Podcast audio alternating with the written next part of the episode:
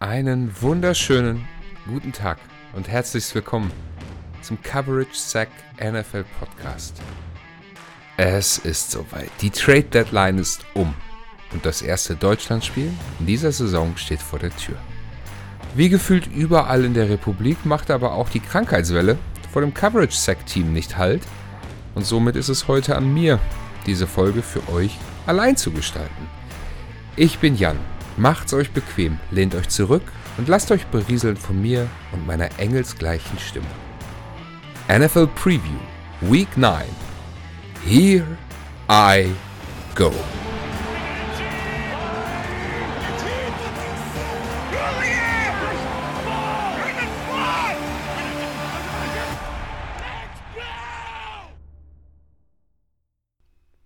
Ja, vornweg will ich erstmal ein paar Grüße an meine Kollegen hier aus dem Podcast-Team rausschicken. Jungs, werdet alle schnell wieder gesund. Es ist ganz schön einsam hier im Studio. Wirklich, also schnell wieder gesund werden, damit wir wieder in voller Mannstärke hier podcasten können. Ja, Trade Deadline ist um und es sind einige Dinge passiert, die man so vielleicht nicht vorausgesehen hat. Lasst uns beginnen mit dem größten Tabula Rasa dieser NFL Trade Deadline, die mit Trades eigentlich ja gar nichts zu tun hat, ne? Die Las Vegas Raiders machen kurzen Prozess und schmeißen kurzerhand ihren GM, ihren Head Coach, ihren Offense-Koordinator raus und setzen auch noch ihren Starting Quarterback auf die Bank. Puh, da muss man erstmal durchatmen und sie sammeln. Head Coach Josh McDaniels und GM Dave Ziegler sind weg. Heute kam dann auch nochmal die Meldung, dass es den OC auch noch getroffen hat. Und ebenso gab es dann die Meldung, dass Aiden O'Connell ab dem Wochenende oh, die Offense aufs Feld führen wird. Bei Social Media gab es ja seit dem Monday Night Spiel so einige Videos von Devante Adams, wie er völlig außer sich den Helm in die Ecke feuert und wirklich sichtlich frustriert ähm, an der Sideline sitzt. Und ich hatte echt damit gerechnet, die Raiders würden ihm den Gefallen tun und ihn traden. Stattdessen bleibt er nun doch in Las Vegas und dafür sind andere Köpfe gerollt. Deutliche Entscheidung des Owners, mitten in der Saison beide zu entlassen. In seinen knapp anderthalb Seasons als Head Coach der Raiders hat er einen Rekord von 9 zu 16 produziert. Als ehemaliger Offense-Koordinator der Patriots steht die Offense der Raiders auf Platz 30 in Scoring und Platz 31 in Yardage. Letztes Jahr waren sie da in beiden Kategorien noch auf Platz 12. Und nun ist es so, zum zweiten Mal in seiner Karriere wird McDaniels einen Headshot-Coaching-Job wieder los, noch bevor er die zweite Saison überhaupt zu Ende spielen konnte. Zuletzt, da war er Headcoach bei den Broncos. Na gut, da hat er es immerhin auf 28 Spiele gebracht. Jetzt nur 25. Nachdem Rick Bisaccia die Franchise zuletzt noch als Interims-Headcoach in die Playoffs geführt hat, nachdem da die Situation um John Gruden komplett eskalierte, hat McDaniels es nicht geschafft, diese Franchise wieder in ruhigere Fahrwasser zu manövrieren und ja, nicht nur McDaniels, sondern auch der GM. Ja, diese Aufgabe wird nun Antonio Pierce zuteil. Er war zuletzt Linebacker-Coach bei den Raiders und wird nun versuchen, natürlich die Stimmung im Lockerroom wieder umzudrehen. Dafür wird er dann aber auch die Hilfe von seinem neuen Starting Quarterback brauchen, nämlich von Aiden O'Connell. Denn auf der Quarterback-Position, zuletzt ja bekleidet eigentlich von Jimmy Garoppolo, sah es ja dieses Jahr auch wirklich noch nicht gut aus. Bedauerlicherweise muss man ja auch sagen, haben sie mit äh, Josh Jacobs ja den ehemaligen Rushing Leader der NFL als Running Back in ihren Reihen. Aber naja, irgendwie ist da bis jetzt noch gar nichts groß Positives zustande gekommen. Das Monday Night Game gegen die Lions hat dem Ganzen jetzt naja, die Krone aufgesetzt. Und jetzt dreht man die komplette Franchise auf links und wird die Saison irgendwie versuchen zu Ende zu bringen. Ich bin gespannt, ob diese massiven Entscheidungen in irgendeiner Art und Weise Früchte tragen können. Ähm, aber das wird sich dann in den nächsten Wochen zeigen. Ja, aber nun, lasst uns rübergehen zu den Trades, die dann auch wirklich passiert sind und nicht nur zu irgendwelchen Entlassungen. Ähm, Cornerback Rasul Douglas wechselt von den Green Bay Packers rüber nach Buffalo zu den Bills. Die Bills holen sich damit Verstärkung für ihre Secondary. Ne, Rasul Douglas kommt mit ihm zusammen ein Fünftrunden-Pick im nächsten Jahr. Im Austausch dafür bekommen die Green Bay Packers einen Drittrunden-Draft-Pick nächstes Jahr. Uh, Douglas war selbst Drittrunden-Pick der Eagles in 2017, ist ein guter Zone-Cornerback, der bei den Bills wirklich gut ins Defensive Scheme passt. In Green Bay 36 Spiele gespielt, dabei 10 Interceptions gefangen, 2 Pick 6, 32 Pässe deflected. Ähm, ja, wird meistens als Cornerback outside benutzt, ist aber auch im Slot einsetzbar. Und nach der Verletzung von Tredavious White auf jeden Fall eine gute Verstärkung für die Bills. Die Packers gehen damit von ihrem Fünftrunden-Pick in die dritte Runde, können so jüngere Spieler weiter austesten und dann wird sich zeigen, ob Eric Stokes, der ist ja aktuell noch auf IR, ähm, die von ihm erwartete Leistung halt auch so bringen kann. Für Green Bay ist es Draft Capital, was sie nächste Saison sicher, sicher gut gebrauchen können, denn auch da ist ja so ein bisschen der Umbruch drin. Von den Cleveland Browns zu den Detroit Lions wechselt Wide Receiver Donovan Peoples Jones.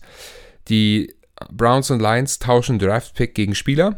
Für die Lions kommt eben besagter DPJ nach Detroit. Dafür schicken sie einen Sechstrunden-Pick 2025 nach Cleveland. Donovan Peoples Jones wird seine Rolle als Nummer 3 Receiver äh, in Detroit bekommen, nachdem Marvin Jones Jr. die Franchise ja aus familiären Gründen verlassen hat und Williams nach seiner Sperre wegen Gambling auch irgendwie noch nicht so richtig in Erscheinung getreten ist. Ähm, muss man halt sehen, wenn Donovan Peoples Jones sein Skillset in Detroit auspackt und das liefert, was man von ihm erwartet, ist ein Sechstrunden-Pick ein wirklich gutes Preis-Leistungs-Verhältnis. Die Browns bekommen das zurück, was sie damals für ihn gegeben haben. 2020 war er auch ein Sechstrunden-Pick. Aber offensichtlich war es für ihn jetzt, naja, keine Zukunft mehr in Cleveland. In seinem letzten Vertragsjahr kann er sich nun in Detroit für einen neuen Vertrag empfehlen. Gehen wir rüber zu den Washington Commanders. Die Washington Commanders waren ja so ein bisschen die Seller in diesem, in dieser Trade Deadline. Ähm, sie verkaufen zwei ihrer Defensive Linemen an andere Teams. Zuerst wurde der Trade von Montez Sweat zu den Bears bekannt und viele haben gedacht, dass sich die Commanders zwischen einem von ihren beiden Defense-Line-Spielern mit auslaufendem Vertrag entscheiden würden. Ja, also entweder Montez Sweat oder Chase Young. Jetzt haben sie beide. Beide abgegeben, die beide in ihrem letzten Vertragsjahr sind. Sie haben ja letztes Jahr schon zwei Defensive Linemen groß bezahlt. Ähm, die Bears schicken einen Zweitrunden-Pick nächstes Jahr nach Washington für einen Spieler, den man nach der Saison in der Free Agency für nichts bekommen hätte. Ich finde, das ist ganz schön teuer und äh, man wird sehen, ob die Bears ihn nach dem Jahr behalten oder ob er dann in die Free Agency geht. Sollten sie ihn nicht behalten für die letzten vermutlich nur neun Spiele, weil ich glaube, die Bears haben im Kampf um die Playoffs wirklich kein Wörtchen mitzureden. Ähm, wären neun Spiele für den Zweitrunden-Pick wirklich, wirklich teuer. Klar, die Bears brauchen ganz, ganz dringend Unterstützung in ihrem Pass-Rush. Sie sind aktuell abgeschlagen, letzter in Sacks, gerade einmal zehn Stück haben sie da produziert, eine Presser Percentage von nur rund 29 Prozent. Ja, Sweat hat gezeigt, dass er ein Spieler sein kann, der abliefert. Bleibt zu hoffen, dass sich das für die Bears halt auch genauso auszahlt. Wenn man sich nun nochmal so vor Augen führt, dass jetzt die 49ers Chase Young für einen Drittrunden-Pick bekommen haben. Hm. Hat Chicago zu viel bezahlt für Montez Sweat? Oder war Chase Young zu billig?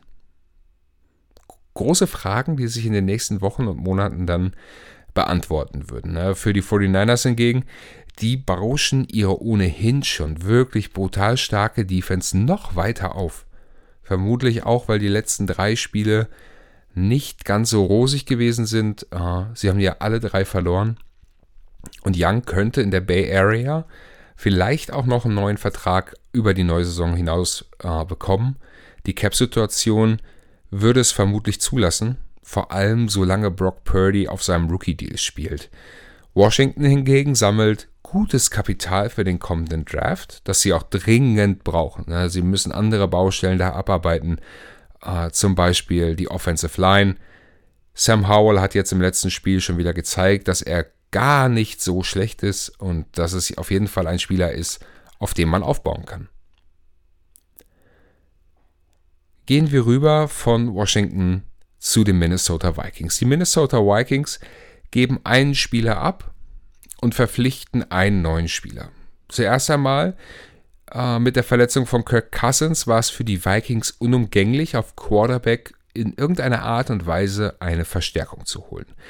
Jaron Hall, der Rookie Quarterback, soll einfach noch nicht das volle Vertrauen bekommen, auch wenn er am Wochenende vermeintlich starten wird. Dafür holen sie jetzt den jetzigen Cardinals Backup Quarterback oder aktuellen Starting Quarterback Joshua Dobbs zusammen mit einem Siebtrunden-Pick 2024 nach Minneapolis, wohingegen die Vikes einen Sechstrunden-Pick 2024 nach Arizona schicken. Für Dobbs, ähm, der sollte in der Lage sein, die Vikings auf Kurs in Richtung Playoffs zu halten. Seine 1570 Yards bisher, bei 8 Touchdowns, 5 Interceptions und wenige Sacks, ähm, die er bisher bekommen hat, machen durchaus Mut für eine solide Übergangslösung, vor allem weil Justin Jefferson bald zurückkommen wird. Die Cardinals hingegen bekommen noch mal ein wenig zurück, bevor nun Kyler Murray schon bald wieder für sie auf dem Feld stehen wird. Ähm, den Sechstrunden-Pick, den die Vikings nach Arizona geschickt haben, haben sie nun für Guard Ezra Cleveland zurück, den sie zu den Jaguars traden. Wenig für einen Guard mit Starter-Erfahrung, aber auch irgendwie besser als nichts. Denn Cleveland wird nach der Saison Free Agent. Also man hätte danach halt nichts für ihn bekommen. Jetzt gibt es noch einen Sechstrunden-Pick. Ähm, also alles gut. Für die Jaguars definitiv ein guter Trade. Sie brauchen dringend Unterstützung in ihrer Interior Offensive Line, die so ein bisschen das Problem bisher in dieser Saison darstellt. Cleveland äh, kann auf beiden Guard-Positionen spielen, rechts und links, hat am College auch schon Tackle gespielt, also ein solider Trade für beide Teams. Zu den Atlanta Falcons und den Philadelphia Eagles, da gab es ja auch noch einen Trade und zwar ging es da um den Defensive Lineman Kentavious Street. Nach dem Kreuzbandriss von Grady Jarrett mussten die Falcons halt in ihrer Defense nochmal aktiv werden, um ihre Defense Line zu verstärken. Sie bekommen nun Street und einen Siebtrunden-Pick in 2025 von den Eagles. Im Gegenzug geben die Falcons ihren 2024 Sechstrunden-Pick ab. Bei den Eagles hat er nur 10 Snaps pro Spiel über die letzten 8 Spiele bekommen und war in einer wirklich tiefen Defensive Line einfach austauschbar. Für die Eagles auch ein Gewinn, der Sechs-Runden-Pick, den sie für Kevin Bayard abgegeben haben, kommt nun wieder in Form eines Sechs-Runden-Picks zu ihnen zurück. Dann haben wir hier noch einen Trade, auch ein Defensive Lineman. Und zwar schicken die New York Giants Defensive Lineman Leonard Williams zu den Seattle Seahawks. Ähm, und die schicken im Gegenzug einen Zweitrunden-Pick im nächsten Draft und einen Fünftrunden-Pick im Jahr 2025 nach New York. Für Seattle macht dieser Trade wirklich absolut Sinn. Chenna Uwosu ähm, hat sich verletzt, fällt für den Rest des Jahres aus. Daraufhin haben sie schon Frank Clark verpflichtet ähm, und holen sich jetzt nun mit Leonard Williams nochmal mehr Verstärkung für die Defensive Line. Diese Defense wird dadurch noch variabler und stellt eine wirklich starke Truppe gegen die Offensive Lines aller anderen Teams. Lediglich das Price Tag könnte etwas zu hoch ausfallen. Williams spielt auch auf auslaufendem Vertrag und sollte man ihm im nächsten Jahr einen neuen Vertrag anbieten, klar, wäre es ein guter Deal. Geht er in die Free Agency, dann wären ein Second und ein Fifth Round Pick ein wahnsinnig teurer Preis ähm, für die letzten Spiele der Regular Season. Für die Playoffs wird es ja bei den Seahawks aller Voraussicht nach auch wirklich reichen. Ähm, wird sich zeigen, wie weit es geht und wie da die Leistungen dann von Leonard Williams aussehen werden, ob es reicht für einen neuen Vertrag in Seattle. So, und jetzt wollte ich eigentlich mit Anton über unser Spiel der Woche sprechen.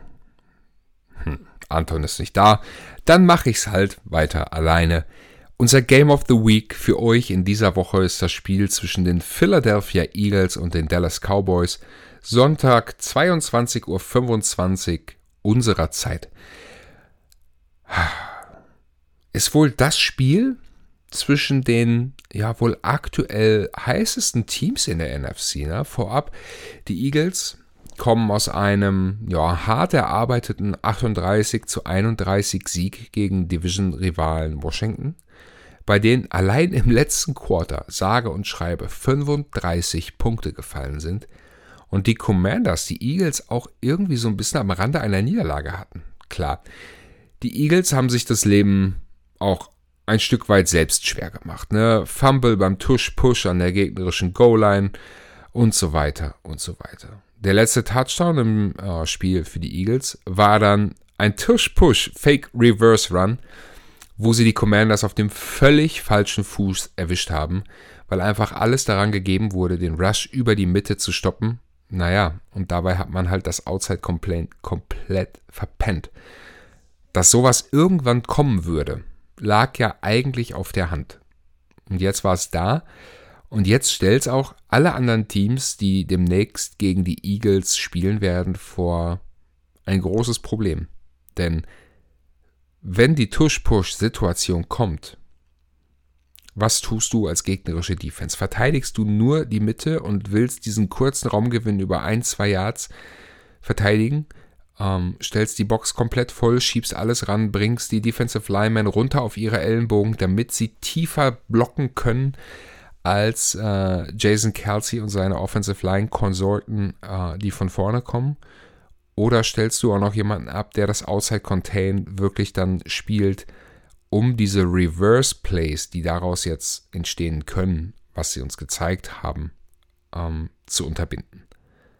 Das wird eine spannende, spannende Frage sein, wann sie das das nächste Mal machen und wie die gegnerischen Teams darauf reagieren. Die Cowboys hingegen haben am letzten Wochenende mal ein wirklich deutliches Zeichen gesetzt, haben die Los Angeles Rams zu Hause von Anfang bis Ende dominiert, komplett auseinandergenommen. Alle drei Gesichter des Teams sahen mehr als gut aus. Ne? Offense, Defense, Special Teams. Puh, das war eine wirklich brutal gute Leistung. Cornerback Bland von den Cowboys hat in dem Spiel seinen dritten Pick Six in dieser Saison gefangen. Wir reden hier über eine Saison, die gerade erst acht Spiele alt ist. Er hat in acht Spielen drei Pick Six gefangen. Das ist ein Wahnsinnswert. Ähm, Punt Returner Turpin, der war ja zuletzt auch noch hier in Europa unterwegs in der ELF mit einem Monster Return. Super gute Leistung gebracht, bisher auch in der ganzen Saison über immer positiv eigentlich auch aufgefallen. Und ein Duo aus Dak Prescott und CD Lamb mit brutaler Effizienz. Ja, also das war wirklich ein Statement am letzten Wochenende, was die Dallas Cowboys da gesetzt haben und auch da nochmal gezeigt haben, ja, hier mit uns muss man weiterhin rechnen. Kommen wir zur Offense der Philadelphia Eagles. Also die Key Player in der Eagles Offense sind die Wide Receiver AJ Brown, Devonta Smith, dann äh, Jalen Hurts, der Quarterback, Running Back DeAndre Swift und die beiden Lyman, Mailata und Kelsey. Ähm, Offensive Line ist eigentlich eine der fünf besten der Liga. Besonders herausstechen hier eben Center Jason Kelsey und Left Tackle Mailata. Mailata ist aktuell der best geratete Tackle in der Liga. Die Offensive Line der Eagles befindet sich aber nichtsdestotrotz in so einer ja, etwas schwierigen Phase. In den letzten drei Wochen haben sie 49 Pressures zugelassen. Mehr als jedes andere Team in der NFL. Und auch bei der Passblock Efficiency liegen sie in diesem Zeitraum nur auf Platz 28. Left Guard äh, Landon Dickerson hat sich da besonders schwer getan und ließ gegen Washington allein 8 Pressures zu.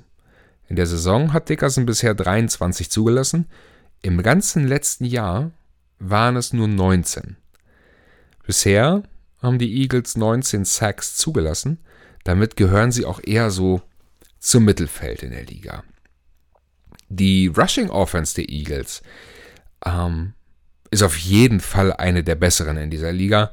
1058 Yard Rushing stehen aktuell zu Buche, damit liegen sie auf Platz 6 der Offensive Rushing Offenses. 4,1 Yard per Carry, das ist solide, darauf kann man wirklich aufbauen. Die Passing Offense, äh, 2100 knapp 50 Yards, Platz 7, 11,1 Yard per Reception, 13 Touchdowns. Ähm, ja, das sind Zahlen, die sich gut lesen. Sie sind aktuell mit 24 Total Touchdowns die fünftbeste Scoring Offense der Liga. Ähm, was so ein bisschen kritisch aussieht, die Eagles brauchen oft ihre dritten Versuche, um ein neues First Down zu erreichen.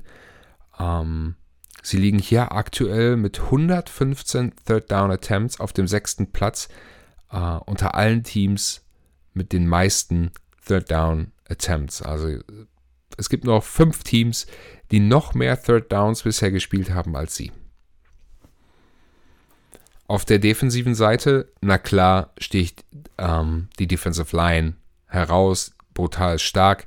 Ihre beiden Safeties, ähm, jetzt mit Kevin Byard noch dazu, sollte das eine massive Verstärkung für die Secondary werden.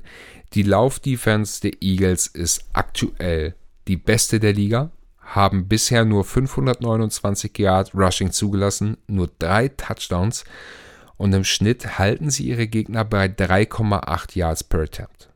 Passing Defense der Eagles hat aktuell noch große, große Probleme, hat bisher die meisten Receptions aller Teams zugelassen, ähm, tied auf dem ersten Platz mit den 49ers. Dabei mussten sie bisher 16 Touchdowns durch die Luft zulassen und haben vier Interceptions abgefangen. Der Pass Rush hingegen mit 25 Sacks stehen sie relativ weit oben, aber so diese personellen Engpässe in der Secondary, die haben ihnen bisher echt, echt große Probleme bereitet. Und wie gerade schon angesprochen, die Verpflichtung von Safety Kevin Bayard, der von den Titans kam, ähm, wird sie dabei unterstützen, den Nutzen daraus zu ziehen, dass ihre Defensive Line wirklich viel, viel Druck auf gegnerische Quarterbacks ähm, produzieren kann. Die Cowboys Offense, Key Player natürlich die Offensive Line, Dak Prescott, CD Lamb und Running Back Tony Pollard. Die Passing Offense der Cowboys dümpelt so, ja, eher so im unteren Mittelfeld rum. Ne? 1668 Yards haben sie bisher erreicht, 10 Touchdowns, 5 Interceptions. Ähm, in der letzten Woche stark verbessert. Ähm, ich weiß nicht, vielleicht wurden hier jetzt auch endlich ja, die richtigen Schrauben gedreht, um der offensiven Firepower, die man auf dem Papier ja auch eigentlich hat, nun auch endlich so das Feuer auf dem Feld zu entfachen. Ne? Die Offensive Line der Cowboys gehört zu den besten der Liga. Tyler Smith aktuell der beste Guard in der Liga. Aber am letzten Wochenende im ersten Viertel gegen die Rams hatten sie ganz große Probleme mit dem Pass Rush der Rams. Ja. Gleich vier Sacks im ersten Viertel. Okay, einer davon ist wegen der Flagge äh, zurückgekommen.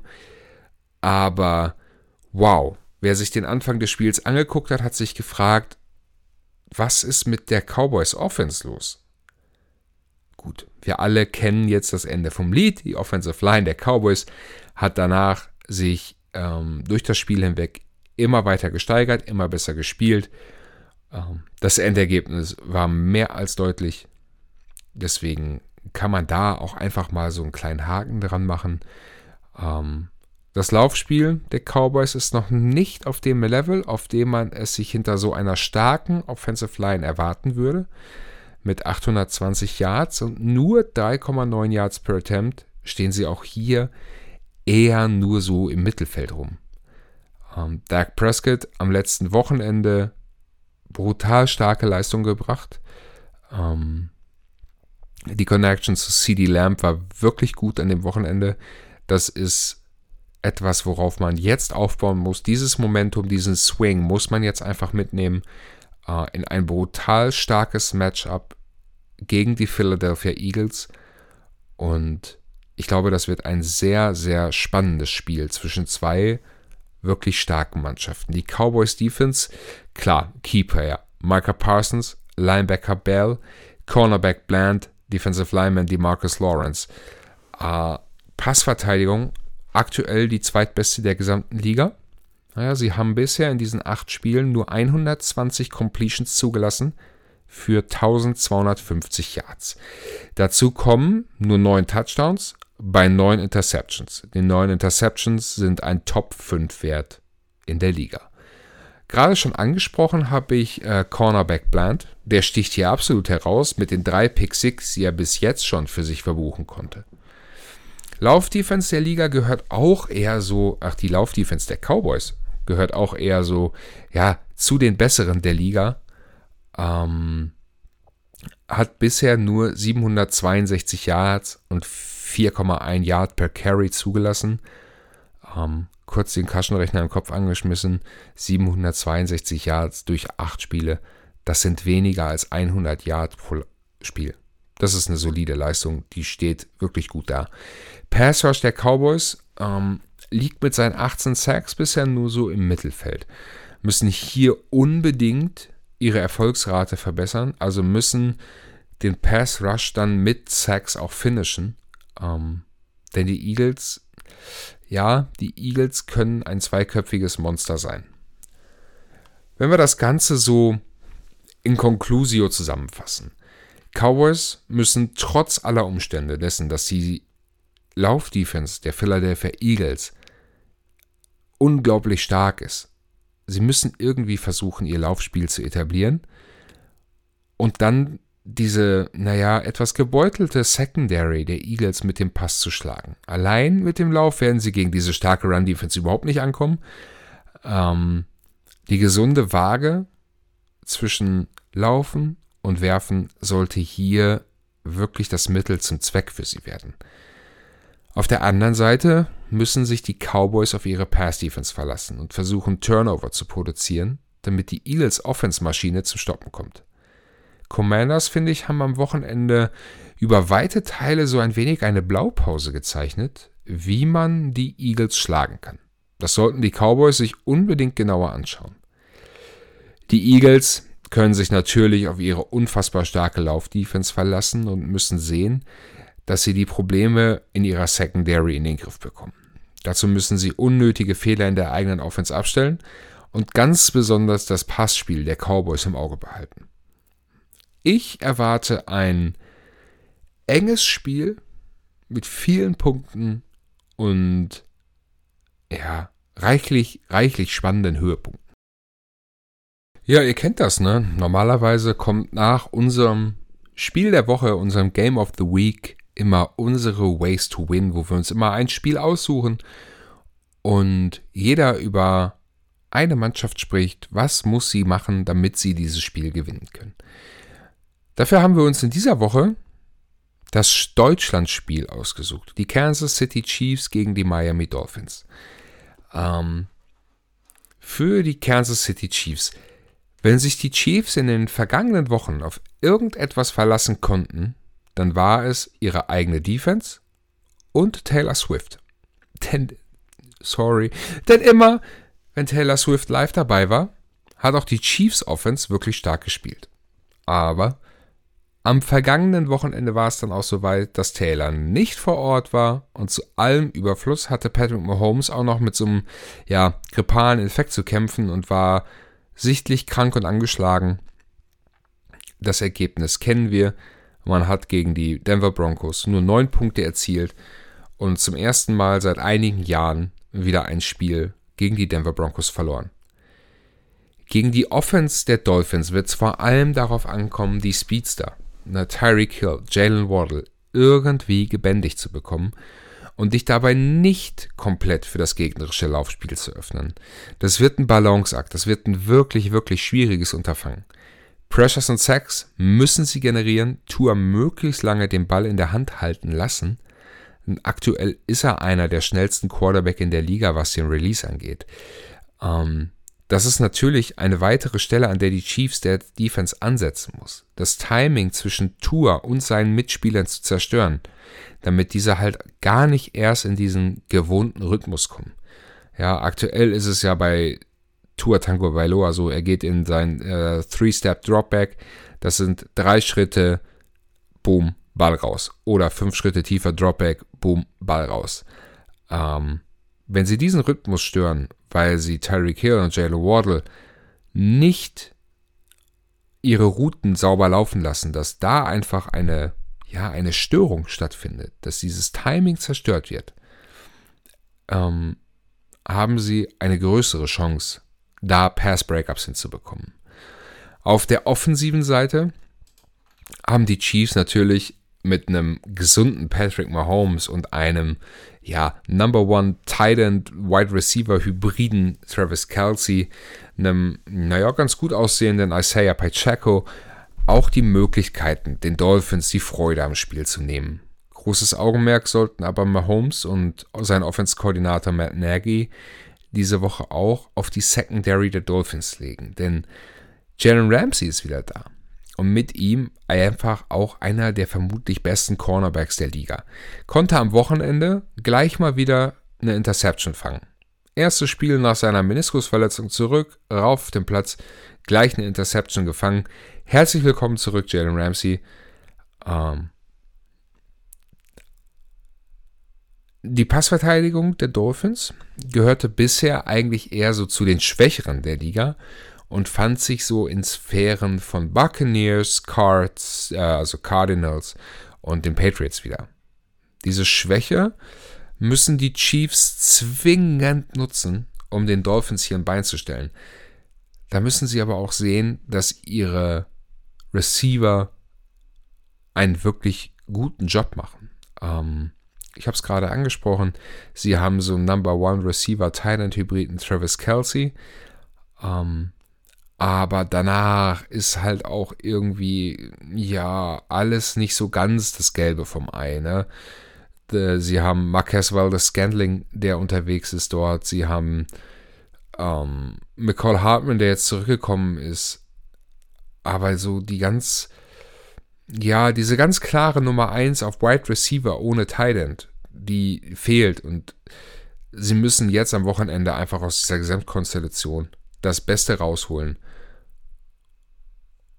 Und das Laufspiel muss genauso etabliert werden. Wie bei allen anderen Spielen auch. Das Laufspiel ist immer noch ein wirklich guter Mittel zum Zweck. Ähm, es öffnet dir immer wieder die Türen für dein Kurzpassspiel, wenn die gegnerische Defense dieses Laufspiel respektieren muss und sie Leute abstellen müssen, um die Box zu füllen, öffnest du dir damit Wege im Kurzpassspiel, ähm, um den Gegner so zu schlagen, das Feld wieder in die Breite zu ziehen. Das ist ja dann immer so ein Wechselspiel. Box wird voll gemacht, man geht auf Kurzpassspiel, die Box wird wieder leichter, man geht wieder aufs Laufspiel. Ähm, es ist ja so ein, ein ständiges Geben und Nehmen, was Offense und Defenses ähm, sich immer wieder so zeigen auf dem Feld. Für die Miami Dolphins, ähm, ja, die Passverteidigung der Chiefs gehört aktuell zu den besten der Liga in puncto zugelassene Yards durch die Luft. Liegen sie aktuell auf Platz 5, lassen pro Spiel im Schnitt nur 176 Yards zu. Kreieren dabei reichlich Druck auf die gegnerischen Quarterbacks und liegen mit ihren 28 generierten Sacks auf Platz 2. Zusammen mit den Bills und nur ganz knapp hinter den, äh, hinter den Ravens. Die Rush Defense hingegen die rangiert nur einen Platz hinter den Dolphins im Mittelfeld der Liga und hier, genau hier, sollten die Dolphins ihr Heil im Rush suchen. Die Running Backs der Dolphins rund um Raheem Mostert haben diese Saison schon häufiger gezeigt, wie sehr sie gegnerische Defenses um den Verstand bringen können. Hier müssen sie unbedingt drauf aufbauen. Ihre Receiver-Waffen, allen voran Hill und Waddle, werden ohnehin schon ihr Möglichstes tun, um die Secondary der Chiefs vor große, große Probleme zu stellen. Auf der defensiven Seite ist die Rückkehr von Quarterback Jalen Ramsey ein großer Gewinn für die Passverteidigung der Dolphins und könnte ein möglicher Key-Factor für das Spiel werden. Die Chiefs ohnehin ohne einen wirklichen Number One Receiver, hm, Kelsey da mal ausgenommen, wie ich es gerade schon angesprochen habe, bekommen mit Ramsey eine Aufgabe vor die Brust, die es zu lösen gilt. Alles in allem erwarte ich wirklich ein wahres Footballfest hier in Deutschland. Die Stimmung wird wahrscheinlich wie im letzten Jahr in der Allianz Arena etwas ganz Besonderes sein und vielleicht auch den einen oder anderen Spieler äh, etwas beeindrucken. Ne? Die Fankultur ist hier einfach eine andere als drüben in den Staaten und freuen wir uns also darüber. Zwei Mannschaften diesen Kalibers bei uns in Deutschland sehen zu können.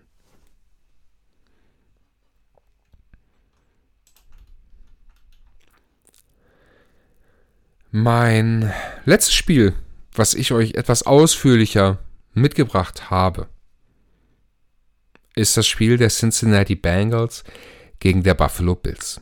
Die Bengals Offense rund um Quarterback Joe Burrow zeigte sich in der letzten Woche wieder erstarkt und zum Leben erweckt. Die Wade der Nation in Cincinnati scheint verheilt und Burrow wieder auf dem Weg dorthin ganz der Alte zu sein. Er scrambled wie früher, verteilt böse Move gegen Eric Armstead. Äh, wer das noch nicht gesehen hat, sollte sich das unbedingt mal angucken. Er es ist da auf einer Houdini-artigen Flucht aus der Pocket.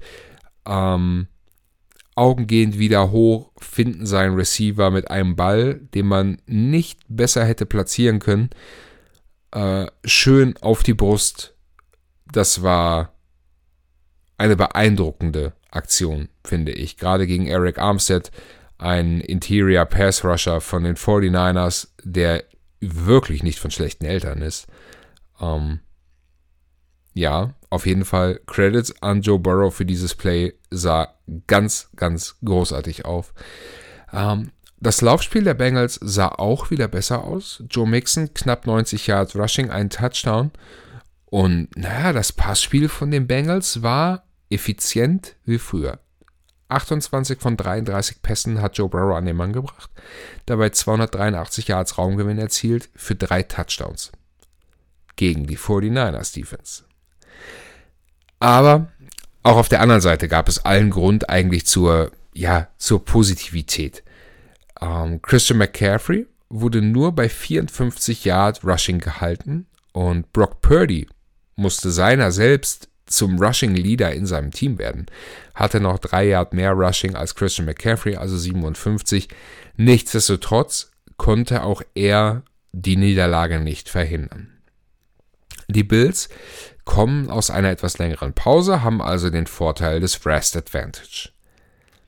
Der Sieg gegen die Buccaneers davor im Thursday Night Spiel hat die Wogen bei den Bills wohl wieder so ein bisschen geglättet. Ne? Doch jetzt kommt mit den Bengals ein anderes Kaliber von Team. Sowohl Pass als auch Lauf können den Bills hier wirklich gefährlich werden. Die Interior Defensive Line bleibt eine Schwachstelle, die die Bengals mit ihrem Laufspiel konstant bearbeiten sollten. Secondary der Bills mit Hyde und Poyer ist nicht von schlechten Eltern. Und jetzt bleibt abzuwarten, wie gut sich Rasul Douglas schon am Wochenende einbringen kann und wie er ihnen hier die, ja, die weitere Unterstützung bringen wird. Strongside Linebacker Dodson und der Edge Rusher Rousseau sind weitere Defensive Key Player der Bills, die einen guten, guten Impact haben können auf dieses Spiel. Bei den Wettanbietern ist Cincinnati mit 2,5 Punkten der Favorit also den Heimvorteil und noch so ein ganz klein bisschen obendrauf. Ich denke, das wird ein spannendes Matchup, das möglicherweise lange ausgeglichen sein wird. Ja, und erst in den letzten Drives des vierten Quarters entschieden werden könnte. Ja, und dann würde ich sagen, kommen wir jetzt zu allen Spielen einmal in chronologischer Reihenfolge. Und damit das jetzt nicht ganz so öde wird, dass ich euch hier vorlese, wer spielt gegen wen und ich sage euch kurz meine Meinung, habe ich meine beiden Kollegen aus dem eigentlichen Preview-Team, dem Anton und dem Pille, nochmal kurz gebeten, hey, schickt mir doch wenigstens mal kurz eure Tipps. Was meint ihr, wie gehen die Spiele am Wochenende aus? Ähm, dann seid ihr wenigstens noch ein wenig Teil hier dieser Podcast-Folge und wir können hier noch ein kurz, einen kurzen äh, Mix aus unseren Gedanken zusammenpacken. Also chronologische Reihenfolge. Lasst uns anfangen mit dem Thursday Night Game. Tennessee Titans zu Gast bei den Pittsburgh Steelers. Ähm, Tennessee Titans letzte Woche mit Rookie Quarterback Will Levis vier Touchdowns in seinem Debüt. Das war eine fantastische Leistung. Ähm, da bin ich wirklich gespannt, ob er an dieser Leistung anknüpfen kann. Wir drei hier vom Podcast-Team sind uns einig. Dieses Spiel werden die Tennessee Titans gewinnen. Ähm, Anton hat sofort gesagt, ja, Tennessee, Pille war so, naja, was soll ich dir sagen? Bei den Pittsburgh Steelers kommt sowieso wieder 11 Personnel und Matt Canada und Mike Tomlin. Und ihr wisst, wenn ihr schon mal ein paar Folgen gehört habt, stellt euch einfach vor, wie Pille gerade über Mike Tomlin, Matt Canada und das 11 Personnel wettert. Genug vorgestellt? Jetzt wisst ihr, warum er für Tennessee tippt. Er hofft ja immer noch darauf, dass nach der Saison der große Umbruch in Pittsburgh kommt und vielleicht auch doch nochmal ein neuer Quarterback. Weiter geht's, das Deutschlandspiel. Miami Dolphins gegen Kansas City. Ich habe gerade darüber gesprochen, wie es da eigentlich aussieht in dem Spiel. Ich glaube, und das habe ich auch gerade schon gesagt, es wird ein, ein wahres Football-Festival. Ich hoffe auf viele, viele Punkte. Ein tolles Footballspiel bei wirklich bester Stimmung. Wir drei sind uns hier einig, Kansas City wird am Ende höchstwahrscheinlich gewinnen. Ich weiß nicht, ob Taylor Swift vor Ort sein wird. Ich äh, kann es mir eigentlich nicht vorstellen. Nichtsdestotrotz glaube ich, dass die Kansas City Chiefs zum aktuellen Stand das eigentlich bessere Team sind im, im Gesamten. Na klar, die größere Offensive Firepower hat eigentlich Miami, aber im Zusammenhang und in diesem Mix mit Defense, Special Teams, ähm, glaube ich, dass die Kansas City Chiefs oder wir alle drei sind uns eigentlich einig, dass die Kansas City Chiefs hier am Ende die Nase vorn haben werden. Minnesota Vikings fahren nach Atlanta zu den Falcons. Für die Minnesota Vikings eine ganz, ganz bittere Woche. Ihr Starting Quarterback Kirk Cousins hat sich am vergangenen Wochenende ohne Einwirkung eines Gegners die Achillessehne gerissen. Das ist ein herber, herber Verlust. Kirk Cousins sah bis hierhin wirklich richtig gut aus, hat richtig abgeliefert, aller Widrigkeiten zum Trotz, ähm, Turnover ohne Ende produziert von der Offense, Fumbles noch und nöcher. Und Kirk Cousins war immer so ein bisschen so der Fels in der Brandung, immer abgeliefert, immer fürs Team, immer Vollgas. Ja, jetzt ist für ihn die Saison in Minnesota auf jeden Fall vorbei.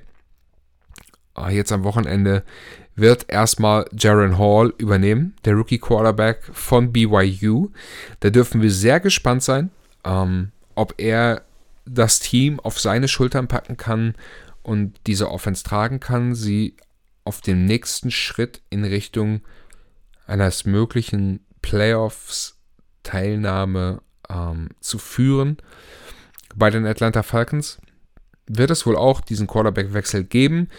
Uh, höchstwahrscheinlich wird Taylor Heineke das Team aufs Feld führen. Desmond Ritter sah einfach echt nicht so gut aus. Ähm, da waren haarsträubende Interceptions bei, allgemein zu viele Sacks auch zugelassen. Taylor Heineke mit seinem Spielstil, der spielt zwar aggressiv und gambelt auch viel, ähm, hat aber auch letzte Woche in dem Spiel nochmal richtig, ja, das Ruder an sich gerissen und den Atlanta Falcons gezeigt, wo es lang gehen soll.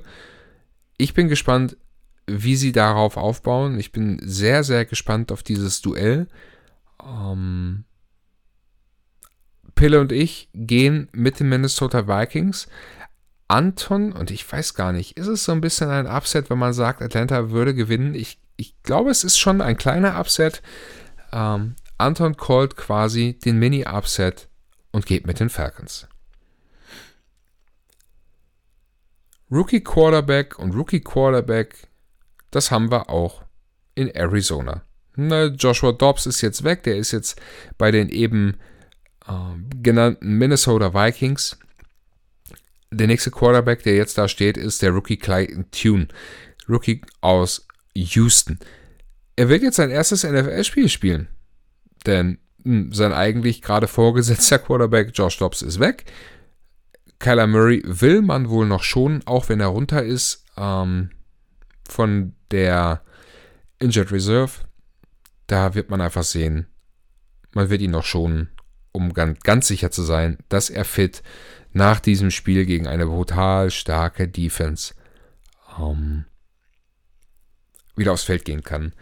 Das wird für die Arizona Cardinals wahrscheinlich ein sehr, sehr hartes Spiel. Ne? Die Cleveland äh, Browns stehen wirklich gut da. Sie auch mit Quarterback-Problemen. PJ Walker ist aktuell der Starting Quarterback. Deshaun Watson laboriert immer noch an einer Verletzung seiner Rotatorenmanschette im Wurfarm rum, also eine Schulterverletzung. Ähm, ist er immer noch nicht wieder bei 100%, kämpft damit immer noch. Solange das so ist, wird PJ Walker starten.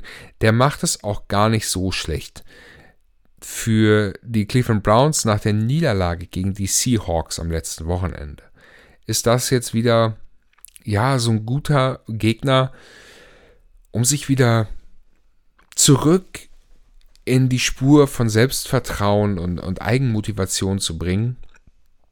Ähm, ich erwarte hier ein ziemlich eindeutiges Spiel, glaube nicht, dass Arizona hier lange mitreden kann besonders Offensive Line gegen Defensive Line um Miles Garrett.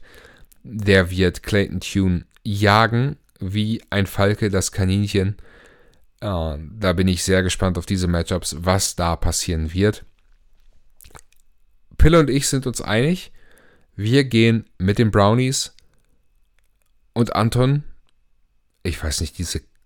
Anton, die Krankheit, macht die irgendwas mit dir? Anton geht mit Arizona. Da bin ich gespannt. Ähm, für mich wirklich ein Upset. Also das ist jetzt ein richtiger Upset. Letzte Woche haben die Cleveland Browns schon einmal gegen ein NFC West Team verloren. Hm, ich glaube nicht, dass ihnen das zum zweiten Mal in Folge passieren wird. Die Los Angeles Rams am letzten Wochenende von den Dallas Cowboys richtig vermöbelt worden, fliegen jetzt rüber ins Lambeau zu den Green Bay Packers. Die Green Bay Packers haben jetzt auch, ich weiß gar nicht, vier oder fünf Spiele in Folge verloren. Rookie Quarterback Jordan Love ähm, sah nicht wirklich überzeugend aus. Ähm, jetzt haben sie mit Rizzle Douglas noch einen ihrer Starting Cornerbacks abgegeben werden ihre jüngeren Spieler testen. Ähm, es wird ein spannendes Matchup, glaube ich, zugunsten der Rams. Und da sind Anton und ich uns diesmal einig. Nur Pille. Pille sagt, Green Bay behält am Ende die Oberhand. Das nächste Spiel auf unserer Liste hier äh, könnte auch ein interessantes Spiel werden. Die Washington Commanders fahren rüber nach Boston zu den New England Patriots. Commanders letzte Woche gegen die Eagles ein wirklich solides Spiel abgeliefert. Quarterback Sam Howell sah wirklich solide aus. Ähm, jetzt haben sie zwei ihrer Defensive Linemen abgegeben. Da bleibt abzuwarten, inwieweit sie diesen Druck, den sie bisher über ihre Defensive Line kreiert haben, ähm, wieder kreieren können. Da bin ich sehr, sehr gespannt drauf. Ähm, bei den Patriots, ja, irgendwie jetzt auch so eine Wundertüte. Vorletzte Woche noch gegen die Buffalo Bills gewonnen. Dann letzte Woche gegen die Miami Dolphins verloren. Es bleibt irgendwie abzuwarten. Sie sahen besser aus, als sie es am Anfang der Saison getan haben. Ähm, ich glaube, es wirklich ein, ein interessantes Spiel zwischen zwei Mannschaften, die sich nicht ganz so viel schenken werden. Mein Tipp, ich gehe mit den Washington Commanders. Ich glaube, dieses Momentum vom letzten Spiel gegen die Eagles, das können sie mitnehmen, in, in positive Motivation ummünzen, weil sie wirklich viele Dinge nicht schlecht gemacht haben. Ähm, bei den Patriots weiß ich dieses Jahr einfach überhaupt nicht, wohin die Reise gehen soll, wie es werden soll. Ähm, ja, Mac Jones sieht nicht so gut aus, wie ich es anfangs der Saison in den Division Previews mit seinem neuen Offensive Koordinator äh, Bill O'Brien vermutet hatte oder, oder prophezeit habe. Das ist alles noch nicht das wahre. Das Laufspiel funktioniert ja auch nur so semi gut. Defense stark gebeutelt von Verletzungen. Nein, mir bleibt nichts anderes übrig, als in dem Spiel mit den Commanders zu gehen. Meine beiden Kollegen sehen das anders. Da sind die beiden sich einig und sagen, nein, klare Sache. Die Patriots machen das. Die schaffen das schon. Irgendwie. Das nächste Spiel hier auf unserem Schedule. Die Chicago Bears fliegen zu den New Orleans Saints. Ähm, Chicago Bears mit Tyson Bagent. Justin Fields ist immer noch questionable. Middle Linebacker Tremaine Edmonds questionable. Und das erste Spiel von Montez Sweat. Ich bin gespannt, ob er gleich den großen Impact haben wird, den man sich von ihm wünscht. Ob er es schaffen wird, die Offensive Line und Quarterback Derek Carr massiv unter Druck zu setzen oder ob das auch nur so ein leichtes ja, Strohfeuer ist. Ähm, das bleibt auf jeden Fall abzuwarten. Bei den New Orleans Saints, Derek Carr, Alvin Kamara, Chris Olave, ähm, Rashid Sahid machen einen soliden Job und sind für mich hier auch der ganz klare Favorit. Ich glaube, die Bears werden hier nicht viel zu melden haben und das Spiel relativ eindeutig verlieren. Pille sehe ich gerade, geht mit mir. Anton. Anton geht mit den Bears. Eine spannende Entscheidung. Kommen wir zum nächsten Spiel. Das nächste Spiel, hier treffen auch zwei wirklich nicht ganz so schwache Mannschaften aufeinander, ja. Seattle Seahawks gegen die Baltimore Ravens. Seattle Seahawks am letzten Wochenende, ja, ein wenig überraschend, auch wie ich finde, die Cleveland Browns geschlagen.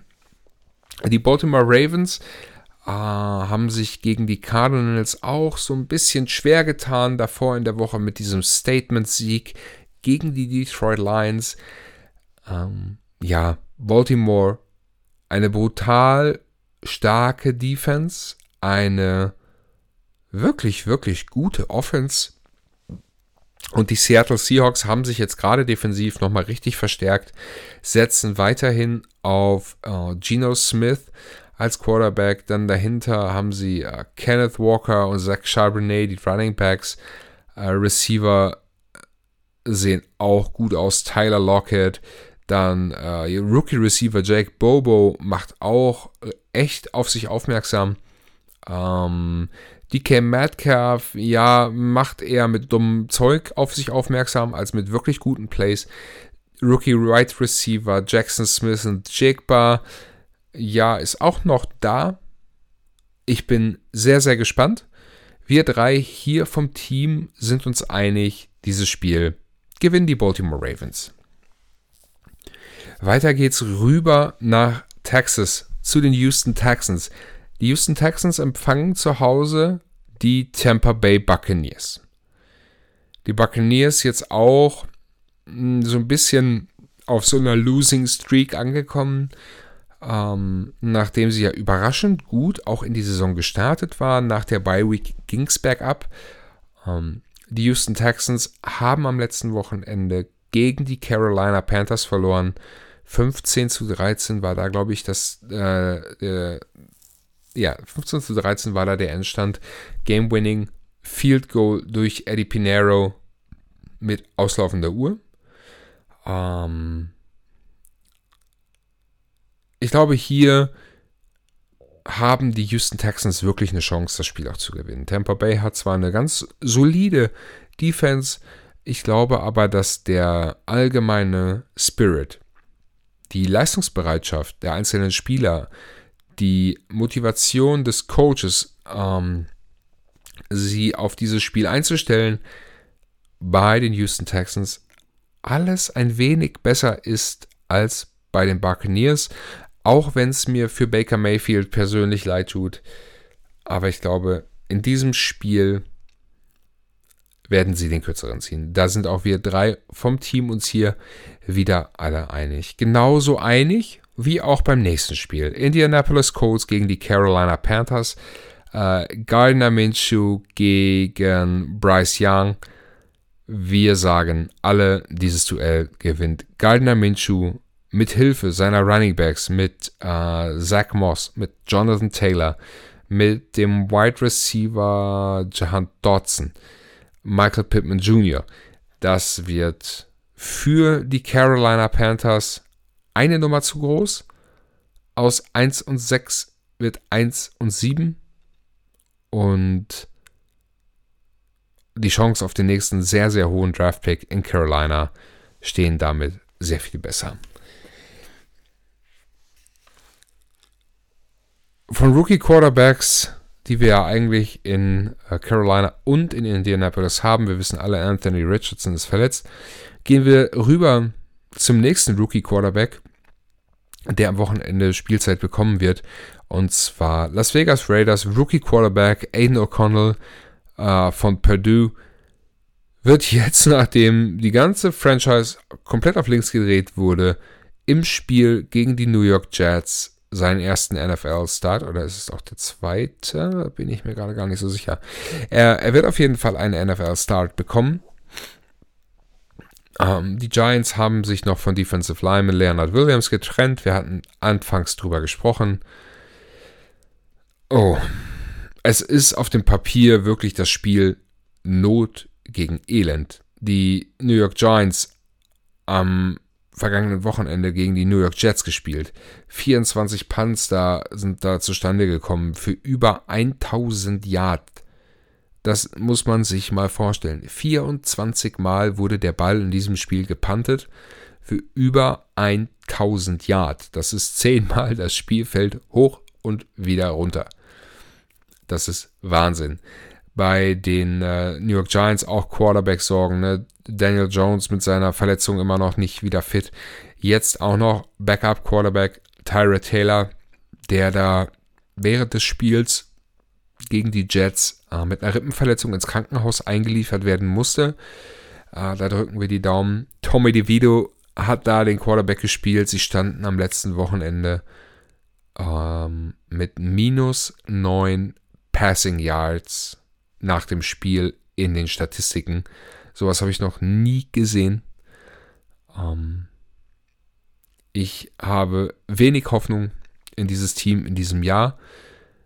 Es ist ein Spiel, was ich eigentlich nicht sehen möchte, weil ich nicht weiß, was da Gutes zustande kommen soll.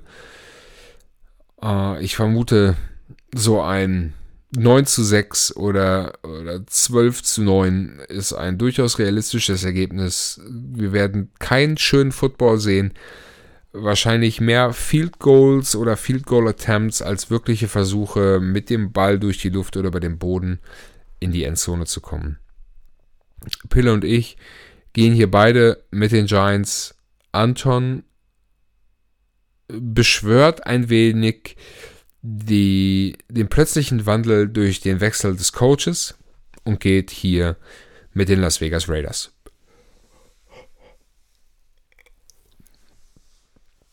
Ja, unser Spiel der Woche. Philadelphia Eagles gegen die Dallas Cowboys. Wir haben eingangs lang und breit irgendwie drüber gesprochen, über dieses Spiel. Wir sind uns hier alle drei einig, am Ende behält Philadelphia die Oberhand. Das nächste Spiel, über das ich gerade noch für euch philosophiert habe, die Cincinnati Bengals ähm, empfangen die Buffalo Bills. Das wird auch ein, ein sicherlich tolles Footballspiel mit Highlights und Punkten und vielleicht auch schön anzusehen. Wer weiß. Wir sind uns uneinig hier in unserer Podcasting-Crew. Ähm, Anton und ich haben die Cincinnati Bengals zu den Favoriten erkoren.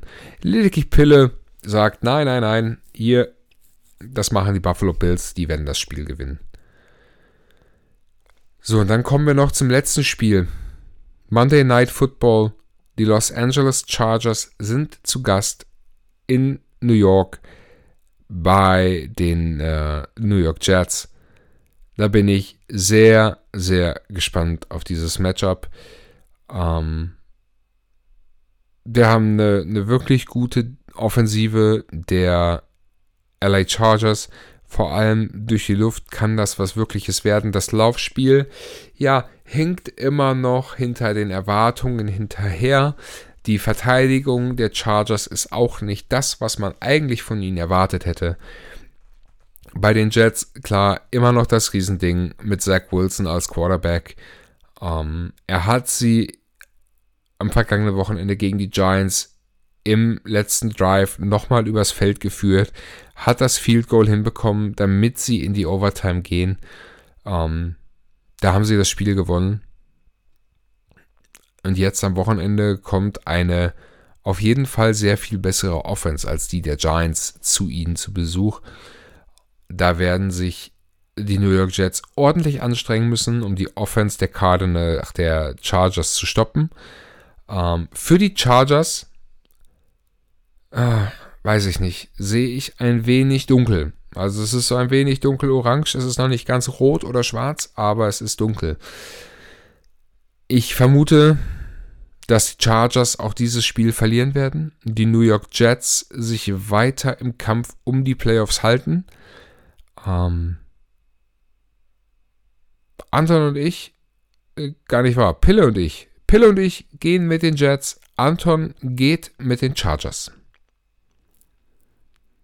So, das war's. Alle Spiele kurz angerissen, alle Spiele kurz besprochen. Unsere Preview-Folge ist damit durch. Wir haben jetzt knapp eine Stunde für unsere Verhältnisse eine kurze Preview-Folge. Aber nichtsdestotrotz glaube ich, haben wir alle wichtigen Inhalte heute für euch aufbereitet, sodass ihr mit ganz viel guten Ideen und Gedanken in dieses Football-Wochenende gehen werdet. Ich wünsche euch unfassbar viel Spaß. Genießt das erste Deutschlandspiel an alle, die Karten bekommen haben. Herzlichen Glückwunsch, ich freue mich für euch. Genießt es, saugt diese Atmosphäre auf, macht ordentlich Stimmung dass die NFL vom zweiten Deutschlandspiel wieder ein ganz, ganz fantastisches Bild haben wird. Ich werde es mir auf jeden Fall hier zu Hause vor dem Fernseher ansehen. Ich bin schon ganz gespannt drauf. Ähm, an alle die, die wie meine Kollegen im Moment krank das Bett hüten, angeschlagen sind oder gerade auf dem Weg der Besserung, werdet alle ganz, ganz schnell wieder gesund und munter. Kommt schnell wieder auf die Beine. Äh, am Wochenende ist Football das will man nicht krank auf der Couch oder im Bett liegend erleben. So ein bisschen Fitness wäre da schon ganz schön. Ich drücke euch auf jeden Fall allen die Daumen. Für den Moment war es das. Wir hören uns dann hier Anfang der nächsten Wochen wieder. Dann gibt es wieder den Recap zum Wochenende. Ganz viele spannende News rund um all die Dinge, die dann am Wochenende passiert sind. Ähm, und ich mache jetzt Feierabend. Ich wünsche euch viel Spaß beim Hören dieser Folge und würde sagen, bis dahin, macht es gut.